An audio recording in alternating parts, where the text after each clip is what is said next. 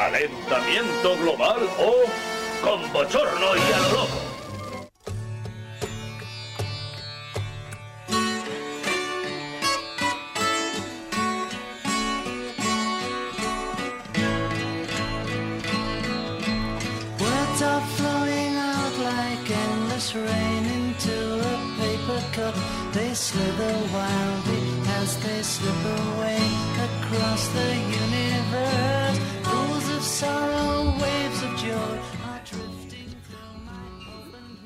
Emilio, Emilio, venga, que, que- que ha empezado el programa. ¿Qué, qué, qué- qué te pasa, Emilio? No, no, no puedo hablar. Presenta tú, Pablo. Emilio, y esa, y esa voz, como dices tú, ca- ca- cazallosa, además, ¿cómo voy a presentar yo? ¿Y el resto del programa? ¿Pero qué es lo que te pasa en la voz? Es, es la alergia, ¿no? No, Pobrecillo. no, no, no es la alergia. Entonces, ¿qué, qué, qué, qué es lo que te pasa, Emilio? Que me fui de, de marcha ayer y tengo una resaca. ¡Qué borracho, qué borracho! Jeje, bu- Bueno, bueno, mi- mi- menos mal que está aquí el astrólogo más importante del mundo, del mundo y de Sevilla. Sí, verdad. Y que tiene un remedio infalible para estos casos. Resaquil marca Parrita. ¿Eso qué Elimina cualquier síntoma de resaca y te deja como nuevo. ¿Así? Y también en cápsulas. Ale, ale, toma, toma una pastillita. Toma, toma. Bebe, bebe agua. Venga, venga. Uy, oye, oye, pues es verdad, ¿eh? Mucho mejor, ¿eh? ¿Dónde? Uy, ¿qué pasa? Se, mu- se mueve... Emilio, Emilio, Emilio. Felipe, ¿qué le, qué- qué le ha hecho? ¿Qué le ha dado? Venganza, venganza. Toma esto por lo que me hiciste el otro día. Ale.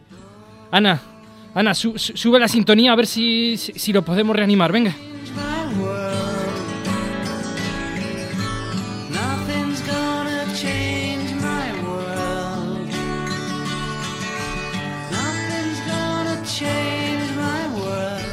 Uf, joder. Ya estoy mejor, ya estoy mejor. Maldita astrólogo, ¿dónde, ¿dónde está este canalla? Pues te diré que se acaba de ir volando en cuanto te ha visto despejarte. Ha dicho que le excusemos y que le ha llamado el alcalde de Sevilla Caché la mar. para no sé qué, vamos. Mira, cuando le pillen... uf. Bueno, mira, al menos me, me ha arreglado un poquito la voz, aunque tampoco bueno, la te- tengo te- yo... te encuentras bien de- de Sí, la sí, cabeza estoy, estoy bien, un poco estás- mareado, pero vamos, venga. Bueno. Venga, que con tanto rollo no despegamos hoy. Me llamo Emilio García, aquí a mi lado mi compi Pablo Santos, en la cabina de piloto, como siempre, la guapísima Ana Tamayo, y el que seguro que dentro de poco aparecerá por aquí, el canalla ese de astrólogo Felipe Astrologuito. Bueno, y como siempre, antes de empezar, nuestra dirección de correo electrónico que es, querido Emilio, Universo arroba iaa.es. y nuestra página web que es... universo.iaa.es. Así que por favor, ya estamos todos preparados. Apaguen los móviles, abróchense los cinturones y prepárense a viajar. Esto es A través del universo, un programa del Instituto de Astrofísica de Andalucía. Astronoticias, Ana. Astronoticias.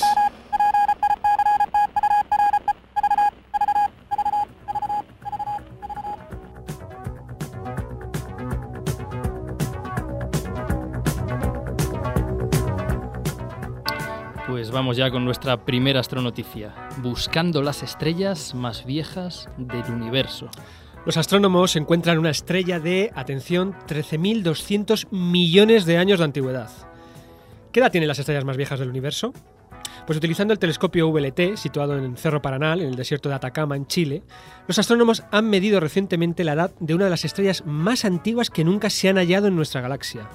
La estrella es un verdadero fósil cósmico, pues ha resultado tener 13.200 millones de años de edad, cuando se calcula que el universo tiene 13.700 millones. Es decir, la estrella, conocida como HE 1523-0901, por si queréis buscarla en la agenda telefónica, pues lleva brillando durante casi, casi toda la vida del universo. Pues efectivamente, lleva brillando durante casi toda la vida del universo. Sin embargo, bueno, medir, medir la edad de, de las estrellas, la edad de una estrella, es muy complicado.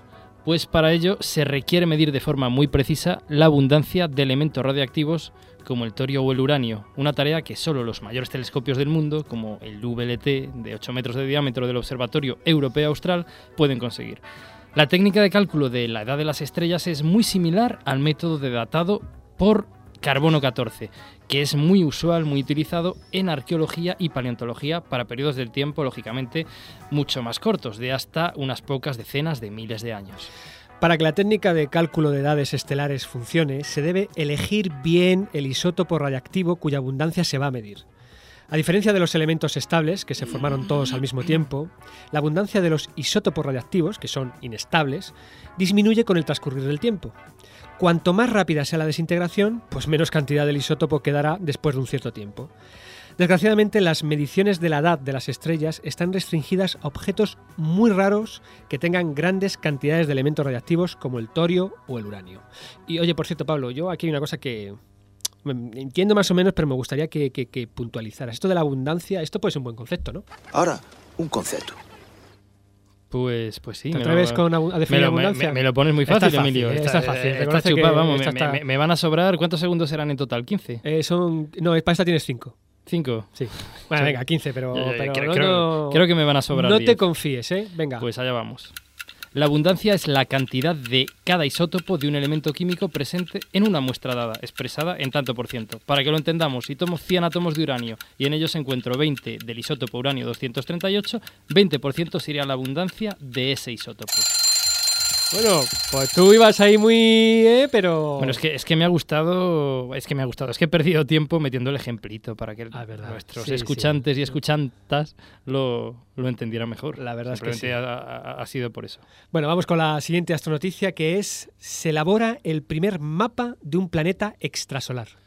Pues, pues así es. Eh, Hoy estamos con cifras y letras. Pero ¿por qué le ponen estos nombres tan raros a los planetas? A pues, se pueden pues llamar Pepe, Mauricio, Julián. Pues bueno, sí. Cuando ya son viejos conocidos ya se les ponen otro tipo de nombres. Pero bueno, por lo menos en, en los cuerpos del sistema solar, que es de lo que yo puedo hablar más. Pero bueno, a lo que íbamos. El planeta con nombre HD18973b no a, no Noce b es un planeta pues, extrasolar del tamaño de Júpiter que orbita cada 2,2 días una estrella pues, muy similar a nuestro Sol, que está situada a 63 años luz de la Tierra. Este mundo gaseoso tiene el honor de ser el primero para el que los astrónomos han obtenido un mapa de temperaturas, empleando una técnica que algún día podría permitir realizar mapas de mundos similares a la Tierra, es decir, de mundos rocosos. Dicho planeta es un gigante, como hemos dicho, hecho de gas y carece de superficie sólida por lo que el mapa muestra solamente las variaciones de temperatura de las capas más externas, más superiores de sus nubes. Las temperaturas medidas varían entre los 650 y los 930 grados centígrados. Dicho mapa se ha podido realizar utilizando la cámara infrarroja del telescopio espacial Spitzer. Las observaciones en el infrarrojo son una ventaja, ya que la diferencia de brillo entre la estrella y el planeta pues es, es menor, haciendo más sencillo pues, detectar precisamente la señal del planeta, que normalmente queda oculta por el brillo de la estrella. Aunque no se ha podido resolver el disco del planeta, pues se ha podido crear un mapa longitudinal midiendo los cambios mientras el planeta giraba. Para comprenderlo mejor, lo que hicieron los científicos es medir el brillo del planeta a lo largo de tiras que iban de un polo al otro, y luego unieron todas las tiras en una imagen global, el mapa de temperaturas del planeta. Bien, este, esta especie de mapa mm, reveló, perdón, relevó, reveló una mancha caliente que es aproximadamente el doble de grande que la gran mancha roja que tiene nuestro planeta Júpiter y además es mucho más caliente. La gran mancha roja solo es unos 16 grados más caliente que su entorno, que está a una temperatura de unos 130 grados bajo cero. En comparación, la mancha caliente de HD 1897333b está a unos infernales 1000 grados centígrados.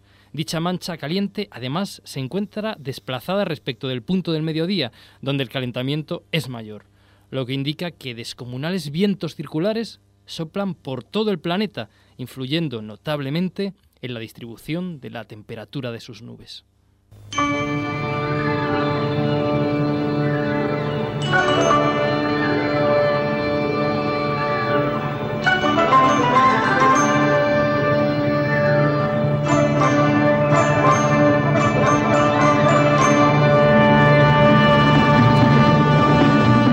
Y el cosmos. Queridos amigos, las imágenes que vamos a ver a continuación helarían la sangre de cualquier astrónomo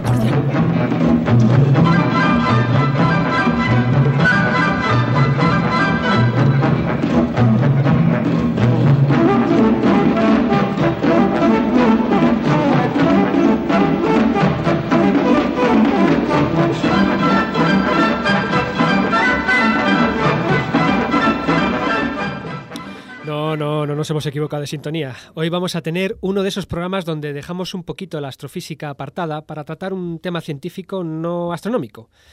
Hoy en concreto queremos dedicar este programa a un tema del que seguro no han oído hablar nunca, el cambio climático.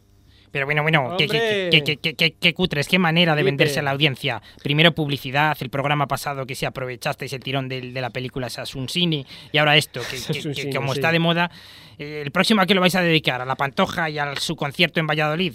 Ya ha vuelto usted, ¿no? Luego vamos a hablar usted y yo de, Bueno, de ya, cosas ya, que tenemos que hablar. Ya, ya, ya, ya veremos. Bueno, bueno, eh, no se ponga, no se ponga así, no se ponga así. Es evidente, es evidente, bueno, que, este tema, el cambio climático, es un tema que preocupa a la gente y que está en la mente de todos. Pero bueno, mire, a nosotros nos gusta el tema porque el clima es uno de los sistemas físicos y químicos más complejos que existen en la naturaleza. Es un hecho que las predicciones meteorológicas dejan de ser fiables a 10 o 15 días vista, algo difícil de pronosticar. Pero no lo pronostico. Nadie lo hace y es que solo es viento, es viento, sopla hacia todos los lados. Me cago en la...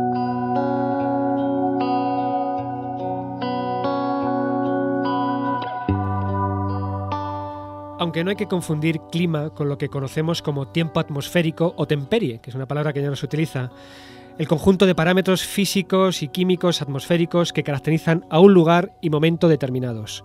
Vamos, lo que nos intentan predecir los hombres del tiempo.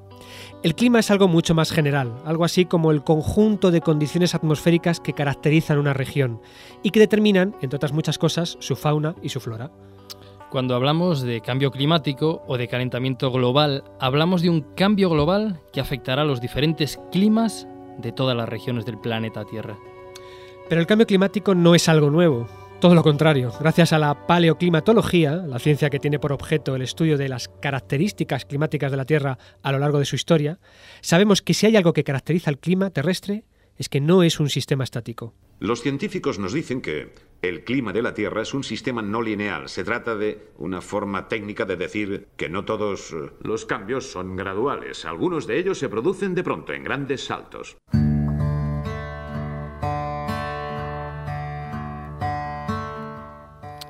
Los paleoclimatólogos reconstruyen los climas del pasado en base al estudio de fósiles que son sensibles a la temperatura y que nos indican el clima en el que vivieron.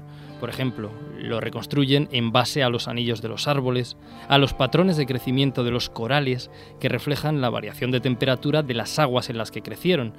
Incluso en las profundidades de los hielos glaciares se encuentran atrapadas burbujas de oxígeno que nos dicen cómo era el clima cuando este hielo se formó y todas las pruebas nos indican que la Tierra ha sufrido muchos cambios climáticos, algunos de ellos periódicos.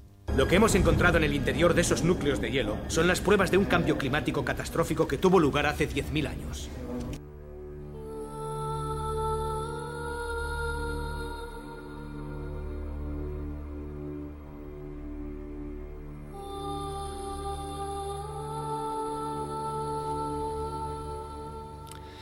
Por ejemplo, sabemos que la Tierra cíclicamente es cubierta por hielo.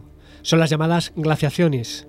La última de ellas tuvo lugar hace aproximadamente 10.000 años y probablemente la siguiente será dentro de otros 10.000 o 20.000 años.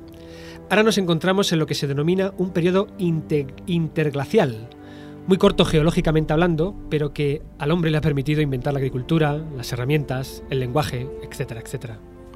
En primer orden, el origen de estas glaciaciones periódicas es astronómico. Concretamente están causadas por los cambios cíclicos en la órbita de la Tierra y en la inclinación de su eje de rotación, lo que hace que la cantidad de energía solar que incide sobre la Tierra también varíe periódicamente. La única fuerza que puede afectar al tiempo a escala mundial es el Sol.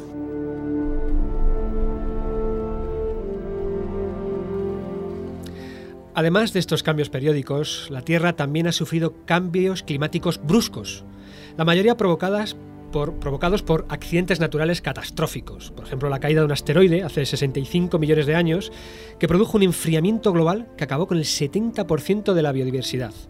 O, por ejemplo, la explosión de un supervolcán en Indonesia hace 74.000 años, que produjo un invierno volcánico de unos 6 años más o menos, que diezmó a las incipientes Homo sapiens.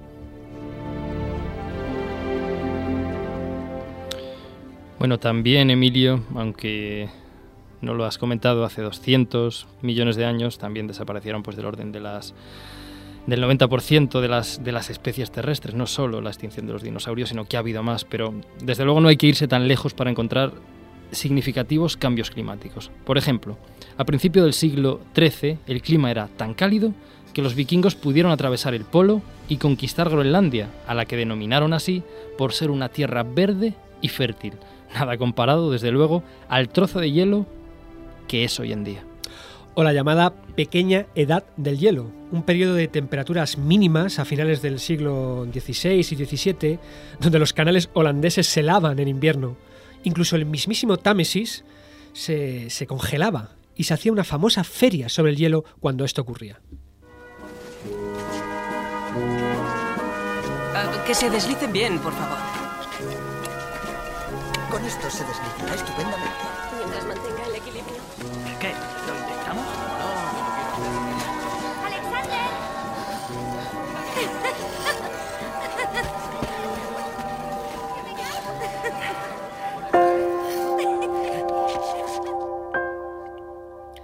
Hace más de siglo y medio que no se hiela el Támesis. No sabemos muy bien por qué ocurrieron estos cambios climáticos, aunque algunos coinciden con un mínimo histórico en las manchas solares del Sol. Las manchas solares del Sol, evidentemente. En las manchas solares. Redundante. Emilio, Emilio, la, la alergia te afecta y la pastillita que te ha dado Astrologuito te están, te están afectando también a otras zonas del cerebro. Efectos secundarios. Bien, eh, como vemos, por tanto, los cambios climáticos pues, son una constante en la historia de la Tierra, con periodos muy grandes, medios y pequeños. Y todos ellos responden a diversos factores, astronómicos, geológicos, etc. Pero a finales del siglo XIX se introduce una nueva variable en el sistema, el propio hombre. Nuestro clima es frágil. Y al ritmo que quemamos combustibles fósiles contaminando el medio ambiente, los casquetes polares pronto desaparecerán.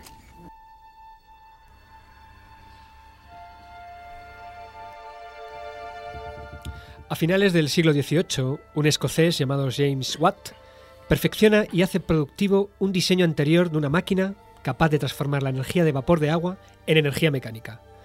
Nace la máquina de vapor y con ella la revolución industrial. En menos de dos siglos, el hombre del primer mundo ha roto el esquema natural del flujo de energía de la Tierra, que es muy lento, y ha comenzado a consumir energía de manera intensiva y muy rápida. La quema masiva de combustibles fósiles, como carbón, petróleo y gas natural, produce desechos secundarios que ascienden a la atmósfera, entre ellos el CO2 y el vapor de agua. En condiciones normales, estos gases son fundamentales para la vida. A lo largo de la historia apenas han superado las 360 partes por millón, es decir, un 0,036%. Apenas nada.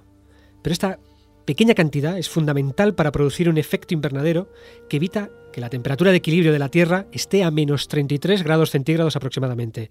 Es decir, sea una inmensa bola de hielo.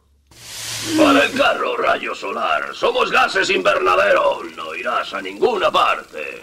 ¡Oh!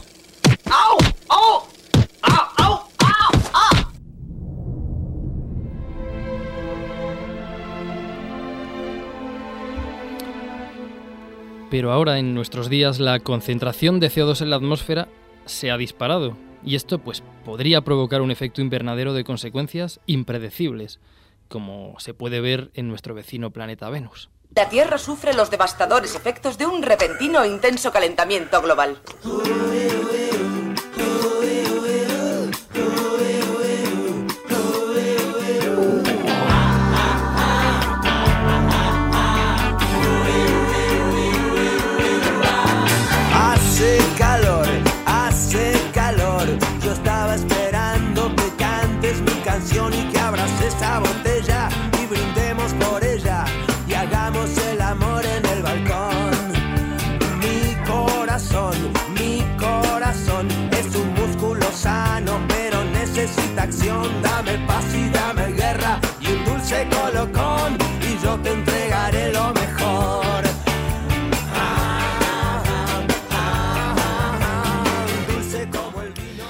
Bueno, pero para responder a las muchas dudas que nos plantea este tema del cambio climático, contamos con toda una experta en clima.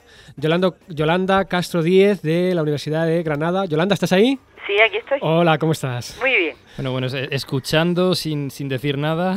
Sí, aquí estoy calladita. Espero que lo hayamos dicho todo más o menos bien. Muy bien. muy bien. Bueno, decir que Yolanda es profesora titular, como bien ha dicho mi compañero Emilio de la Universidad de Granada, y pertenece al grupo de física de la atmósfera. Su principal línea de investigación es el estudio de la variabilidad climática en la península ibérica, incluyendo la modelización, predicción y tratamiento de sucesos extremos, así como la reconstrucción del clima peninsular de los últimos 500 años.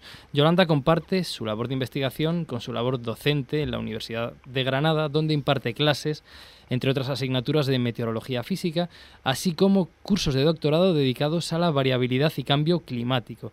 Actualmente es profesora del máster Convención de Calidad sobre Geofísica y Meteorología. Entre sus aficiones, pues leer, escuchar música y es una defensora acérrima de uno de los grandes, de las grandes contribuciones hispanas a la humanidad, la siesta. es verdad, ¿no, Yolanda? Sí, así es. Perdona, pero es que oigo una, un- de fondo una música o una voz en segundo plano y no me deja oíros muy bien. A ver si Si no lo puede resolver. Ajá. Bueno, de momento seguimos con la entrevista. Intenta, Ana va a intentar resolverla a ver si puede técnicamente resolver el problema. Eso es. Bueno, el cambio climático es un tema lo suficientemente complejo y poliédrico como para ser atacado desde muy diferentes frentes. Así que hemos dividido esta entrevista en cuatro bloques, en cuatro puntos de vista: científico, político, mediático y futuro. Cambio climático. me da un poco, Una cuestión científica. De reparo el verme así porque evidentemente en muchos aspectos yo no podré decir mucho, simplemente pues podré a lo mejor aportar una opinión o un conocimiento que no es nada experto en, en muchos sentidos. Ah, bueno, y entonces, bueno, pues en ese sentido yo puedo decir que de la parte, digamos, que corresponde al de los estudios científicos, podré decir algo más. De la parte o política, o- en fin, podré más bien eh, emitir una opinión. Una opinión personal que seguro que es Eh, válida. Bueno, pues si te parece, vamos a empezar precisamente con el primer punto, que es una cuestión científica. Cambio climático. Una cuestión científica. Mucha gente está convencida, mantiene el supuesto de que el calentamiento global es una invención.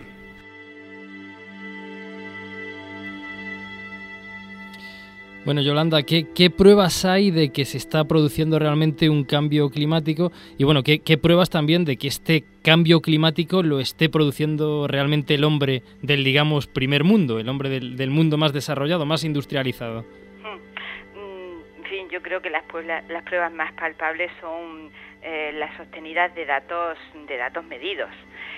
De, de- de cosas que son constatables por uno mismo y empezando quizá por lo que tenemos más cerca, por lo que vivimos en nuestro propio país, en España, y datos recogidos por el Instituto Nacional de Meteorología mm, que se refieren pues a lo más reciente, al último año, al año 2006. Muestran que ese año ha sido el año más caluroso Ajá. respecto a un periodo de referencia que suele tomarse, que es el del 1960 al 90, Ajá. y el aumento de la temperatura respecto a ese periodo de referencia en el año 2006 ha sido nada menos que de, de uno, de un- más de un grado, de 1,3 grados centígrados. Eso en España, si nos vamos a datos globales, la temperatura de la Tierra aumentado durante el siglo XX. En el último informe que ha emitido el IPCC, el panel intergubernamental del cambio climático, se dice que mm, el aumento de las temperaturas en los últimos 100 años, tomando desde el 1906 hasta el 2005, ha sido de 0,74 grados centígrados. Entonces, estos son datos, son evidentes, son datos que no, no tienen, digamos, eh, controversia ninguna.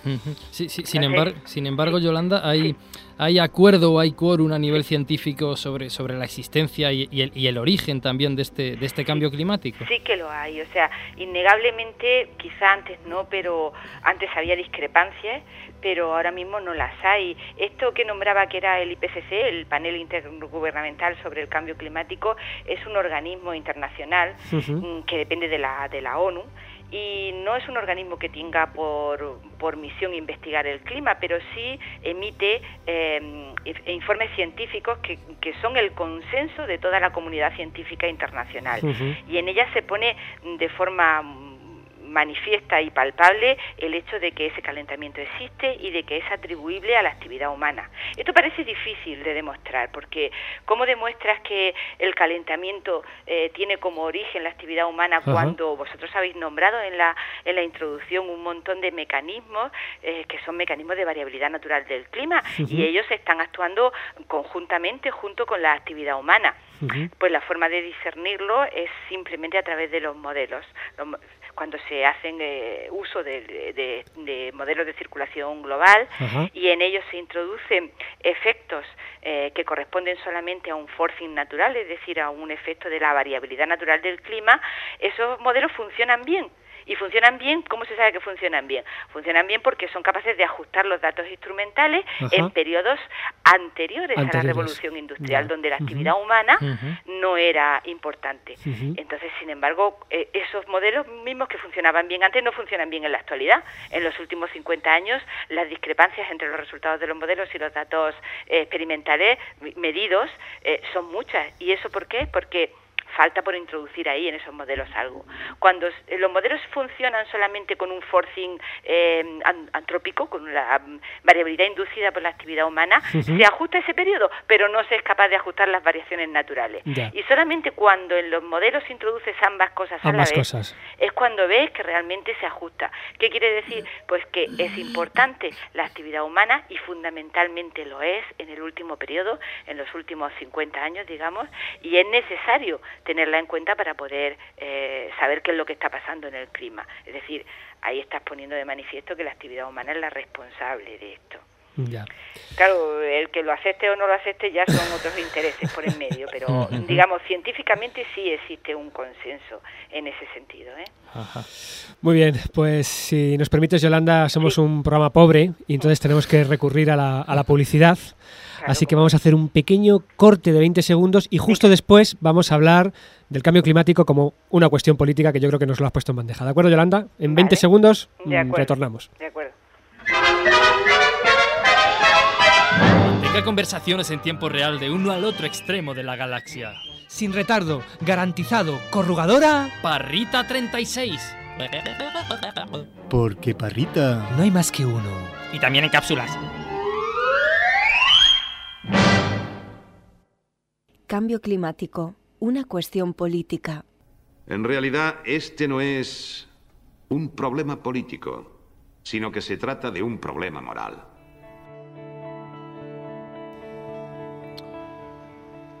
Bueno, pues, pues Yolanda, ¿cuál es, ¿cuál es la posición actual de los políticos de los países desarrollados respecto al cambio climático? ¿Ha cambiado en algo en estos últimos años?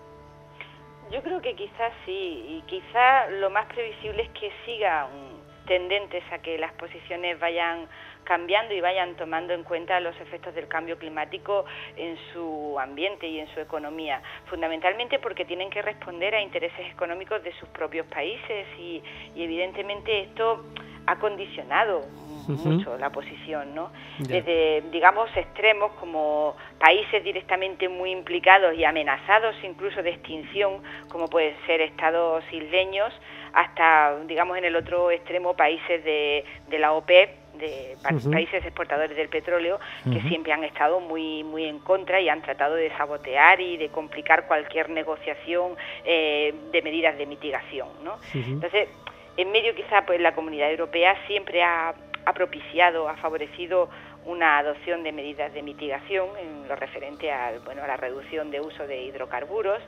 Y luego, claro, tenemos un potente país como es Estados Unidos, que ha tenido una posición, bueno, podemos decir, ambigua, dictada por, por presiones eh, muy fuertes, porque claro, hay un lobby del petróleo y de la automoción que ha hecho muchos esfuerzos por desacreditar la existencia del cambio climático. Ha gastado cientos de millones de dólares en publicidad y creo que en parte ha calado en la opinión pública, influyendo en contra de la existencia de ese cambio climático. De todas formas, también hay parte de la sociedad americana quizá un poco más formada y más concienciada dentro de los sectores académicos, ¿no? que bueno, que evidentemente no niegan la existencia de ese cambio climático.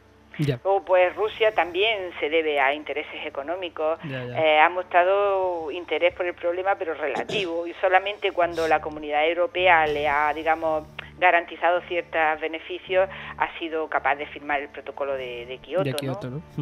¿Y, y en España? Bueno, eh, España, España como parte de Europa, hemos dicho, sí está propiciando y favoreciendo la adopción de medidas. Lo que sucede es que España es una cosa curiosa, porque en principio cuando se firmó el protocolo de Kioto, pues a España le correspondía dentro de Europa establecía unas ci- ciertas cuotas, ¿no? Y entonces Portugal y España, como países un poco más eh, desfavorecidos en cuestión de progreso y mm, para permitir un cierto grado de mayor desarrollo relativo, se les permitía eh, un, un aumento en las emisiones de, de- en España en concreto, me parece que hasta de un 15% hasta el año 2012. Eso en el, en el momento de la firma del protocolo de Kioto. Lo que sucede es que ese aumento que nos permitían es que lo superamos con pues con creces. Ya a finales del 2004 y, y no habíamos llegado todavía, ya eh, España había aumentado en un 40% las emisiones. o sea, Madre nos mía. pasamos tres pueblos, ¿no? Madre Con lo cual es que lo que nos permitían, pues lo superamos mucho. Y evidentemente, bueno, ahora mismo el gobierno sí ha tomado medidas y están dictando pues eh, cuotas de emisión, con, en fin, haciendo un poco concienciación en la gente. De, de lo que es el problema, lo que es la dimensión de este problema y tomando medidas desde el punto de vista gubernamental, que en la mayor parte son un poco paliativas y con Ya. poco, digamos, eh, se ha puesto de moda, y yo creo que muy bien, el término de mitigación, porque realmente como tampoco es que se pueda hacer tantas cosas, pues bueno, en cierto modo, pues estamos mitigando, ¿no? Le- es insuficiente la- el, el establecimiento del protocolo de Kioto, no es que sea la panacea, ¿no? O sea, ya de por sí el, el propio, el propio protocolo de Kioto ya de por sí es, digamos, mm, bajo, ¿no? Digamos, en cuanto a... Efectivamente, es que resulta insuficiente. ¿eh? Son los mínimos casi, Eh, ¿no? eh, Es de mínimos, por así decirlo. Pero bueno, por lo menos pone en marcha un mecanismo de cooperación internacional para el control de, de la emisión de los gases de efecto invernadero, por lo menos en la dirección correcta. Y eso es necesario, aunque podamos pensarnos que más se puede hacer, porque evidentemente hay que hacer más, que no basta con eso, pero por lo menos va en la dirección correcta. ¿no? Muy bien, cerramos, si te parece, este capítulo político y vamos con, yo creo que todos los aspectos básicos de este problema, porque no hay día que no cojamos un periódico o una revista y aparezca... O que no veamos la televisión. O que no veamos la televisión y no aparezca una noticia sobre el cambio climático. De hecho, ha habido casi un cambio. Se ha pasado de, pues sí, de efectivamente que había una duda sobre el cambio climático sí, cambio climático no. Ahora de repente ya parece que todo es culpa del cambio climático, vamos. Así que si te parece vamos a pasar, después de la cuña, a cambio climático, una cuestión mediática. Cambio climático. Una cuestión mediática. En los últimos 14 años se realizó otro estudio de todos los artículos aparecidos en la prensa. Hicieron el muestreo con 636. Más de la mitad de ellos dijeron, no estamos seguros, podría ser un problema o no. En fin, no me sorprende que la gente esté confusa.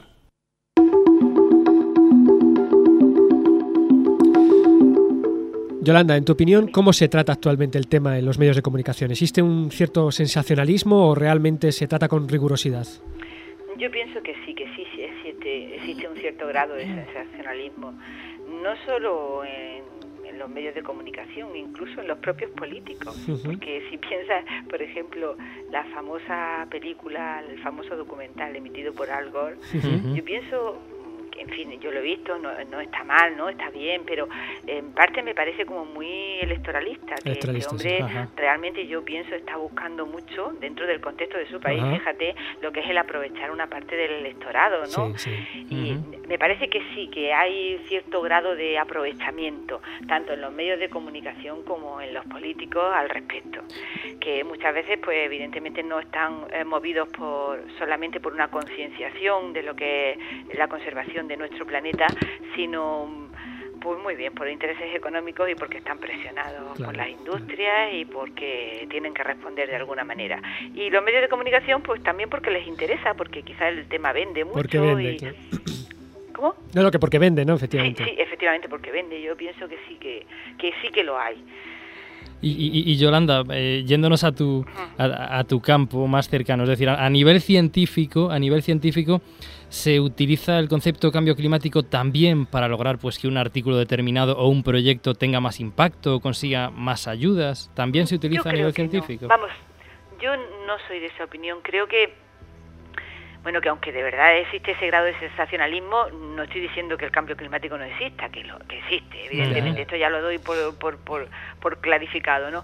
Pero dentro del mundo científico no creo que esto exista. No, no, no porque, bueno, si tú vas a publicar cualquier mm, cualquier artículo científico en una revista, eh, tiene que estar evaluado. Si es de prestigio, tiene que estar evaluado por científicos. Y bueno, pues sabemos muy bien discernir entre una cosa y la otra, ¿no? Entonces, pienso que a nivel científico no, no existe ese, ese aspecto. Claro, lo que, lo que ocurre, bueno, nosotros mm, estamos un poco más relacionados con, con el mundo de la astrofísica y sí que sabemos, por lo menos dentro de la astrofísica, que ahí sí ocurre, bueno, como que hay temas, digamos, más de moda, ¿no? Por ejemplo, ahora está muy de moda los planetas extrasolares o la cosmología. Claro. Y, y- bueno, desde luego que, que yo no he hecho un estudio porcentual de los artículos que salen de cada cosa, pero, pero sí es cierto que, que parece que el peso y muchas veces las ayudas se van, se van para, pa- para estos, estos temas que están más de moda, quizá- en detrimento sí, quizás de Sí, otros. quizá también, evidentemente, el gobierno responde a unas demandas sociales y no tiene más remedio que invertir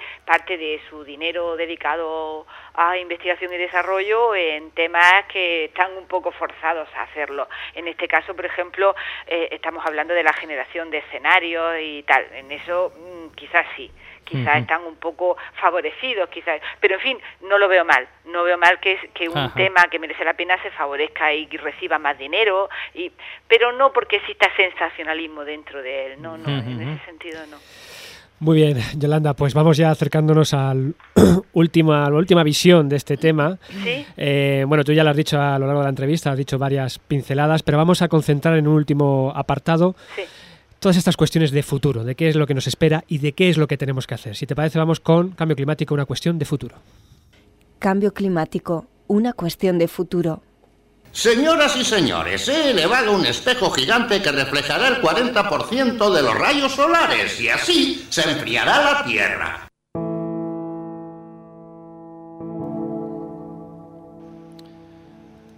Yolanda, ¿cuánto, ¿cuánto se piensa, según, según esos modelos que, que tenemos, que, que puede aumentar la temperatura media global del planeta Tierra en los próximos 100 años? ¿Dos grados, cinco grados? ¿Cu- Las ¿Cuánto? previsiones son, son bastante desfavorables.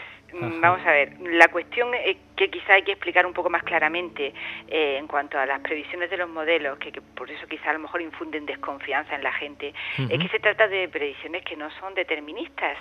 Mm, No se sabe qué es lo que va a pasar, no se sabe en el futuro qué concentración de gases de efecto invernadero voy a tener y por tanto no se puede cuantificar de una forma precisa cuál va a ser el efecto numérico en el aumento de la temperatura. Entonces, en el, digamos, en el proceso de, de- de intento de de establecer unos márgenes, ¿eh? pues lo que se hace es trabajar con escenarios, escenarios que me plantean pues quizá unas condiciones de futuro en las que bueno podemos ser un poco más pesimistas o un poco más optimistas en cuanto a las condiciones que se van a dar. Y según eso, el rango que se prevé, evidentemente, de aumento de las temperaturas varía. Pero en cualquier caso, estamos dentro de un aumento.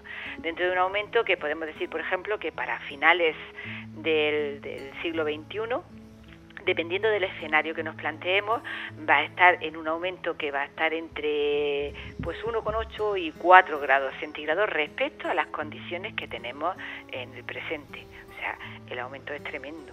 A finales del Fíjate que hemos 21. comentado al principio que lo que el IPCC establece es que el aumento durante el siglo reciente de los últimos 100 años ha sido 0,7 grados centígrados. Y estamos diciendo que podemos llegar a aumentar para finales del, del siglo en el que estamos 4 grados respecto a lo que tenemos ahora. Madre mía. O sea que, digamos, es tremendo. ¿Cómo, cómo, ¿Cómo puede afectar esto a la población en general, Yolanda? Pues imagínate, e- es evidente, a, la, a un montón de especies, tanto vegetales como animales, se van a ver muy afectadas por esto.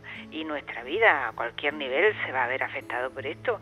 En especial, se van a ver afectadas zonas costeras por, por, por, por- por problemas de inundación, por problemas de disponibilidad de agua dulce, porque se va a salinificar mucha parte del agua disponible y bueno, pues cualquier aspecto de nuestra vida va a quedar condicionado por esto. Lo único que podemos hacer es plantearnos problemas un poco, como decía antes, de mitigación y otro poco de adaptación. Que esto, digamos, es muy importante tenerlo por delante, pues para plantear un futuro más o menos adaptado a estas condiciones que podemos obtener, pero que realmente nos vamos a ver afectados, está claro que sí. Y bueno, a mí me gustaría hacerte una pregunta final. Eh, ¿Qué inercia tienes ya este, este proceso, digamos? Aunque ahora nos imagináramos en el mejor de los mundos posibles y redujéramos drásticamente la emisión de CO2. Es Eh. inevitable, es decir, eh, que parte del calentamiento climático es inevitable. No, no, no podemos, ni aunque dijéramos, cosa Dejamos que es imposible de económicamente, ¿no? Aunque dijéramos, venga, vamos a, eliminar toda la emisión de gases de efecto invernadero. Ujú. Aún así, la temperatura seguiría aumentando, por lo menos durante algunas décadas, porque, digamos, lo- los sistemas tardan un cierto tiempo en responder, ¿eh? hay Ajá. una cierta inercia, y entonces, pues tarda un cierto, en, equi- un cierto tiempo en equilibrarse. O sea que no podríamos conseguir una estabilización de, de la temperatura. ¿Cómo adaptarse entonces a eso? Pues evidentemente pues, haciendo uso de lo que se puede, que es pues intentando hacer un cambio hacia un- fuentes alternativas de energía. Y bueno, inevitablemente tendríamos que hablar de muchas cosas como Pero- la energía nuclear, Sí. porque... Sobre todo yo, fuente- Yolanda, Dime. una, perdona que te interrumpa, una cosa que estoy notando, a lo mejor es mm, cosa mía, ¿eh? pero sí estoy notando mucho que se está, lo cual me parece bien, pidiendo a los ciudadanos pues un mayor concienciación, un mayor a- una mayor ahorro, Ahorro energético, energético. Sí. lo cual yo creo que es bueno incluso aunque no hubiera cambio climático, ¿no? Evidentemente, pero no es solo lo único que hay que hacer. ¿eh? Exactamente, pero yo, yo siempre digo una cosa, yo estoy seguro, a lo mejor me equivoco, ¿eh? pero que cualquier fábrica de coches en un día desprende más toneladas de CO2 que la que yo pueda emitir en toda mi vida. En efecto. Y no oigo de fábricas que digan, no, usted ahora ra- drásticamente tiene que usted disminuir a un 10% su construcción de coches diaria. En efecto. en Ese tipo de cosas yo no las oigo. ¿Esto es así o, es cosa no, mía? sí hay unas cuotas de emisión repartidas, etcétera, eso sí lo hay. Lo que pasa es que, bueno, mm, los gobernantes parece que nos echan la pelota a nosotros, los ciudadanos de a pie, como si fuéramos nosotros los que sobre nuestra vida pudiéramos hacer, un, un- un- digamos, unas medidas paliativas. Y las podemos hacer en cierto modo, pero no son más que paliativas, desde luego no evitan en cualquier caso la situación. Y evidentemente son, digamos, despreciables frente a otras actitudes. Entonces, está claro que la responsabilidad es de todos, sobre todo por concienciación, ¿no? Pero evidentemente el gran peso de la responsabilidad en cuanto a las acciones no depende del ciudadano de a pie. Está, digamos, en los sectores industriales, Ajá. en el transporte, pero Eso no es. en el transporte particular, sino a nivel global. Está claro que ninguno queremos mm, reducir nuestro estilo de vida ni reducir el consumo energético que hacemos. Lo que sí podemos, digamos, es tender a que sea más eficiente ese consumo, que haya menos pérdidas energéticas, pero eso es algo más que lo que tú puedes hacer en tu vida diaria. Es algo más como que tenemos que invertir en un desarrollo tecnológico, eh, en Energías desarrollo alternativas, industrial, claro. y, pero no en nuestra vida de- del día a día. Que no quita, que no quita que, Que lo no hagamos, quita, que no quita, efectivamente. Pero no tenemos nosotros la culpa de todo, ¿eh? Efectivamente. Como dice el refrán en este caso, lo cortés no quita lo valiente.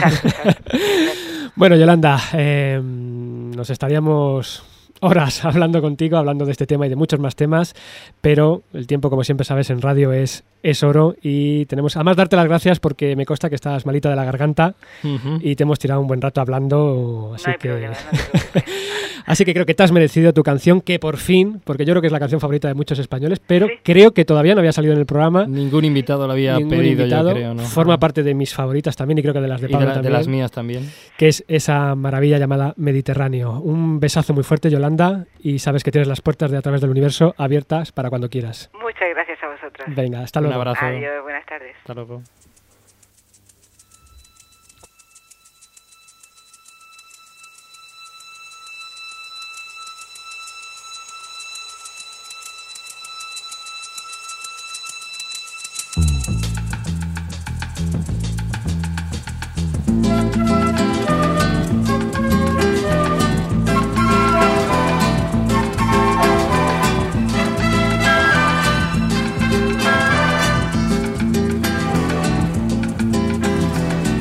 Porque mi niñez sigue jugando en tu playa y escondido tras las cañas duerme mi primer amor. Llevo tu luz y tu olor por donde quiera que vaya.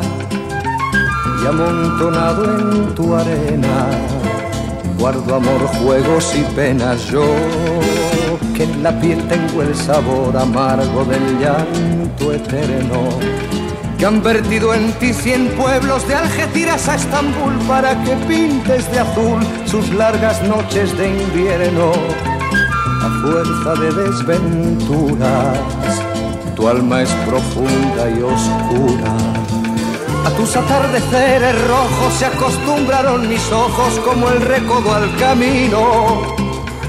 Soy cantor, soy embustero, me gusta el juego y el vino, tengo alma de marinero.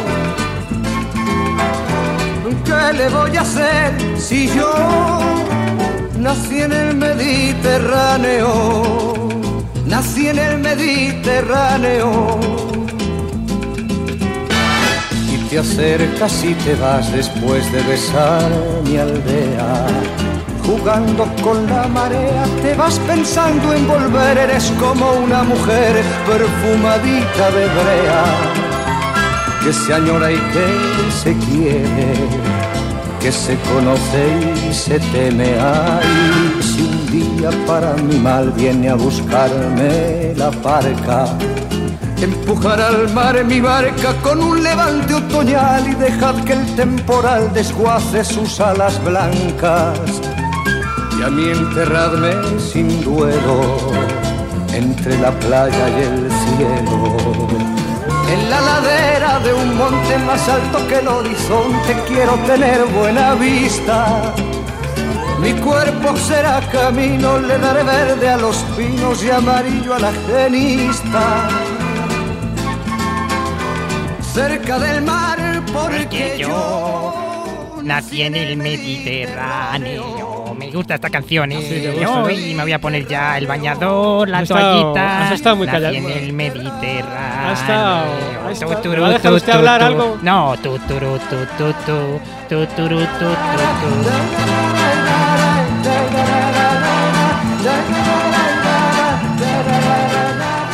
Mediterráneo. Ya, se calma usted, por favor. Bueno, bueno, sí, sí, sí, ya, ya. Ha estado usted dejo, muy calladito en toda la entrevista. Bueno, ¿eh? es que estaba mm, con, con los ojos como escarpia.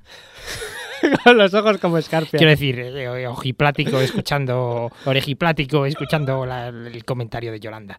Bueno, seguimos, que ya no queda tiempo y luego Moisés siempre... A mí me echa la bronca también. Ana, el acertijo, por favor. El acertijo.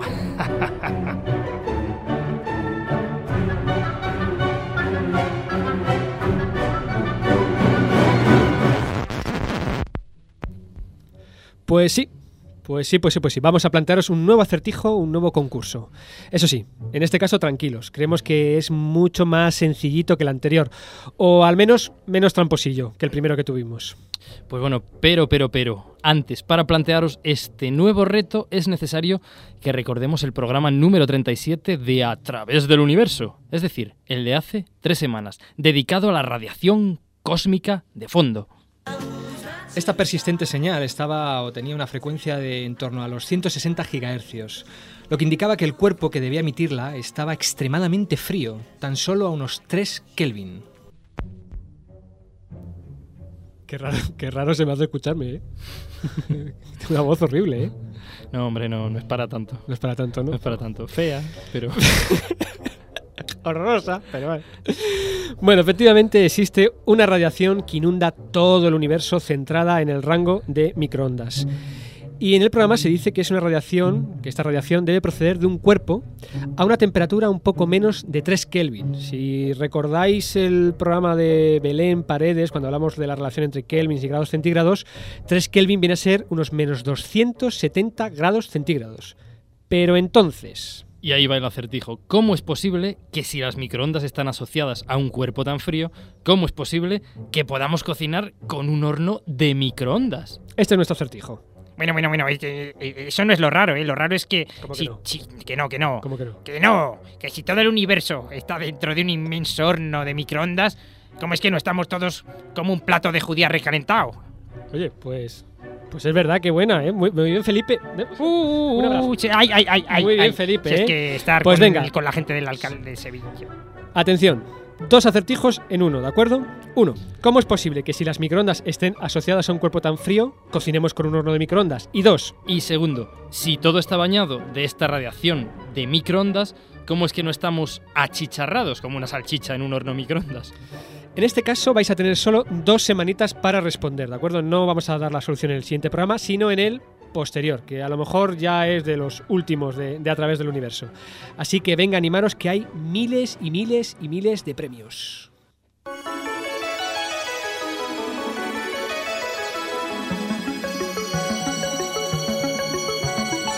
Astrocitas.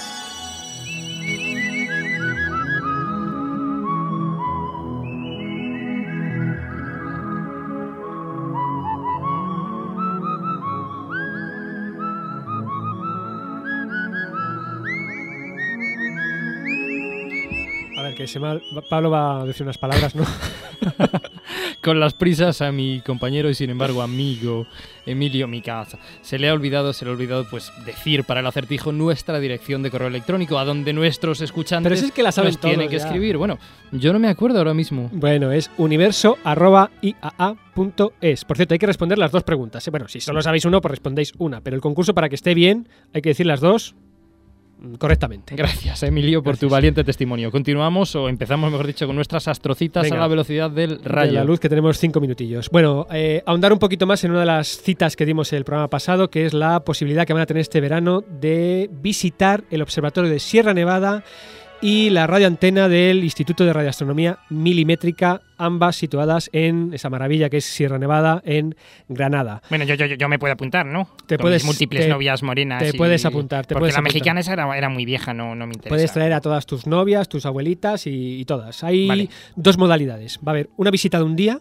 donde os van a subir, os van a dar una charla de divulgación, os van a enseñar los dos eh, observatorios, el de el óptico del- de, Sierra Nevada y el de radioastronomía, que es la antena de, de IRAM, del Instituto de Radiomilimétricas.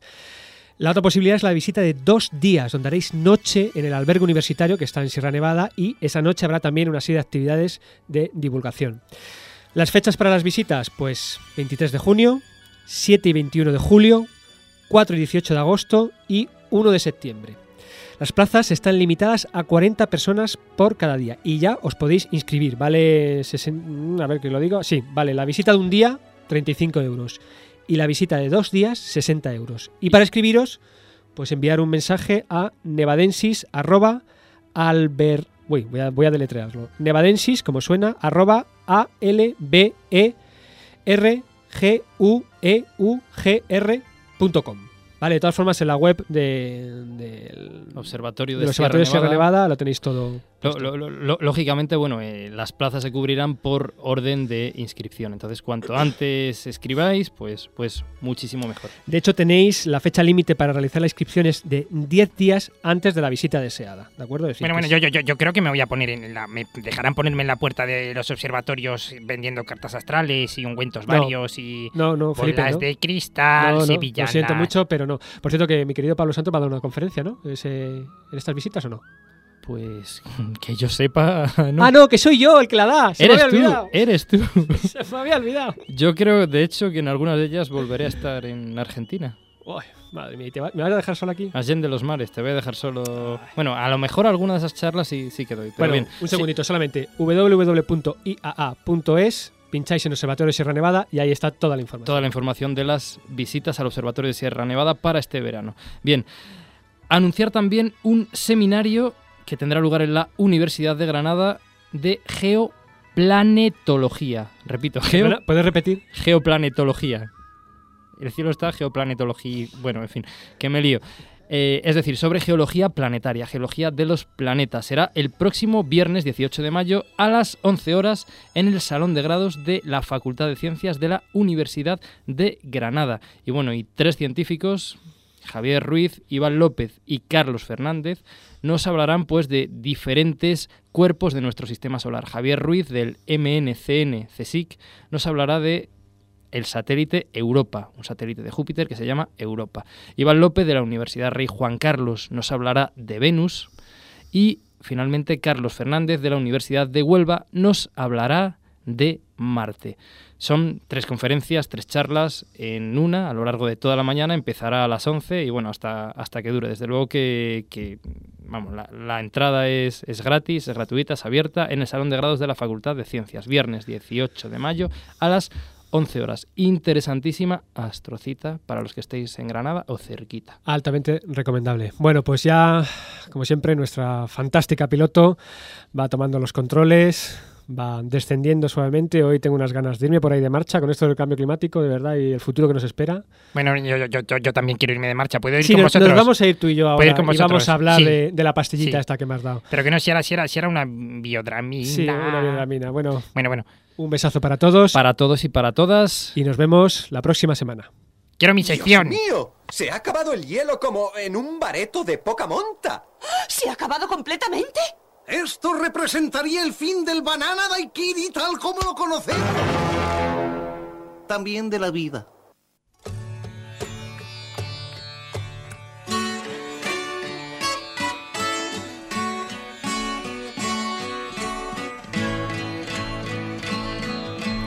Words are flowing out like endless rain into a paper cup. They slither wildly as they slip away across the universe. Pools of sorrow, waves of joy are drifting through my opened mind, possessing and caressing